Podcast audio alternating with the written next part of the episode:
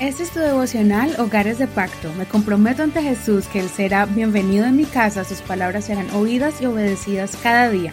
Mi hogar le pertenece a Él. Septiembre 15. Ven, Señor Jesús. Apocalipsis capítulo 22, verso 10 al 21. Versión Reina Valera actualizada 2015. Y me dijo, no selle las palabras de la profecía de este libro, porque el tiempo está cerca. El que es injusto, haga injusticia todavía el que es impuro sea impuro todavía. El que es justo haga justicia todavía, y el que es santo santifíquese todavía. He aquí vengo pronto y mi recompensa conmigo, para pagar a cada uno según sean sus obras. Yo soy el Alfa y la Omega, el primero y el último, el principio y el fin. Bienaventurados los que lavan sus vestiduras para que tengan derecho al árbol de la vida y para que entren en la ciudad por las puertas. Pero afuera quedarán los perros, los hechiceros, los que cometen inmoralidades sexuales, los homicidas, los idólatras y todo el que ama y practica la mentira. Yo, Jesús, he enviado a mi ángel para darles a ustedes testimonio de estas cosas para las iglesias. Yo soy la raíz y el linaje de David, la estrella resplandeciente de la mañana.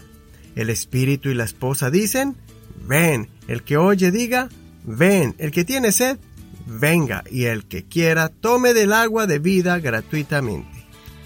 Yo advierto a todo el que oye las palabras de la profecía de este libro, si alguno añade a estas cosas, Dios le añadirá las plagas que están escritas en este libro.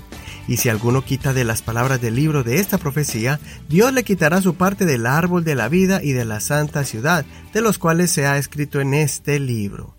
El que da testimonio de estas cosas dice, sí, vengo pronto. Amén. Ven, Señor Jesús. La gracia de nuestro Señor Jesús sea con todos. En el último capítulo de Apocalipsis y también del Nuevo Testamento, leemos más detalles sobre la restauración plena de los hijos de Dios. Encontramos aquí un río y un árbol que simboliza vida, renovación y sanidad.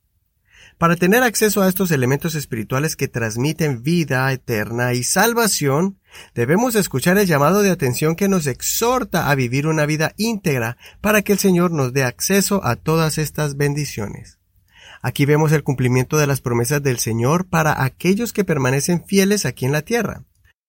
Por eso, la advertencia para los que estamos aquí en la tierra, esperando el cumplimiento de estas visiones, es firme. Guárdense de mentiras, de vivir vidas desordenadas, de hechicerías, de idolatría y de toda especie de mal. En verdad, el Evangelio sigue siendo predicado, pero la opción de aceptarlo o rechazarlo sigue siendo un acto de voluntad. ¿Qué estás haciendo con este mensaje? ¿Lo estás menospreciando o valorando? ¿Ignoras o crees en la palabra de Dios?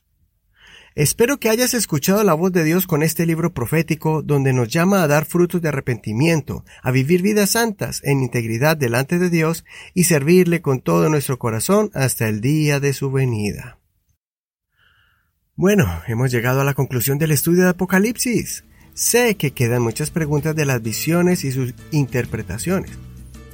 Pero también sé que con las reflexiones diarias de este devocional pudimos afirmar más nuestra fe en el Señor y acercarnos más a su presencia, pues en medio de todas estas visiones de figuras extrañas, pudimos extraer y retener los pensamientos que provienen de la mente de Dios y los planes para la humanidad y sus hijos, los hijos de Dios.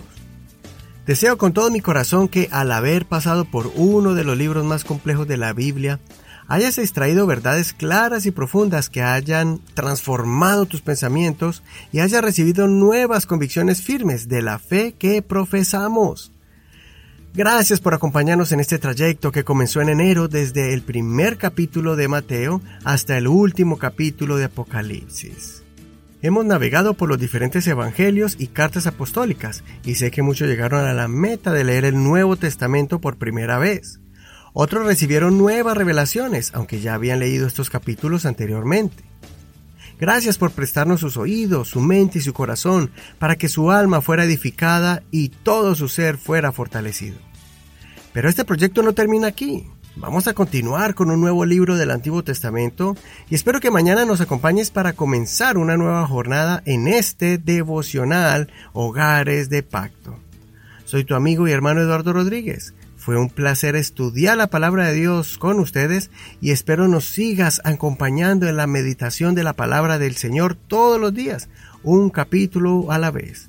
Que el Señor les bendiga grandemente. No olvides leer el capítulo completo y gracias por compartir este devocional a todos tus amigos, tus seres queridos y a tus contactos por medio de las redes sociales. Recuerda que puedes escuchar este devocional en cualquier plataforma de audio de manera gratuita. Suscríbete a nuestro programa por medio de Apple Podcast o Google Podcast, iHeartRadio, Spotify, Deezer y muchas plataformas más. Recuerda que este es un ministerio de la Iglesia Pentecostal Unida Hispana, El Reino, en Apple Valley, California.